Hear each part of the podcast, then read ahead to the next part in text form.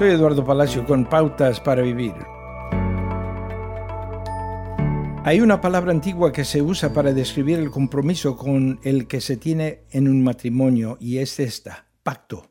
Un pacto es más importante que un simple acuerdo. Una característica de un pacto es que dos personas previamente separadas se convierten en un solo equipo a través de su acuerdo. Los pactos son sagrados en la Biblia, pero no todos los que entran en un acuerdo hacen un pacto.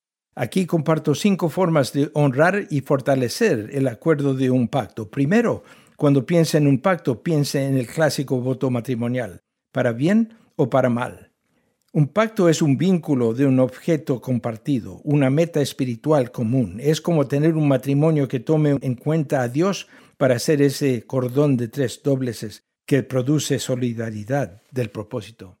La comunicación siempre es esencial, pero considérala en un giro diferente. La comunicación en un pacto debe ser honesta. Cultive un entorno de escucha segura para que los demás sean honestos y vulnerables con usted.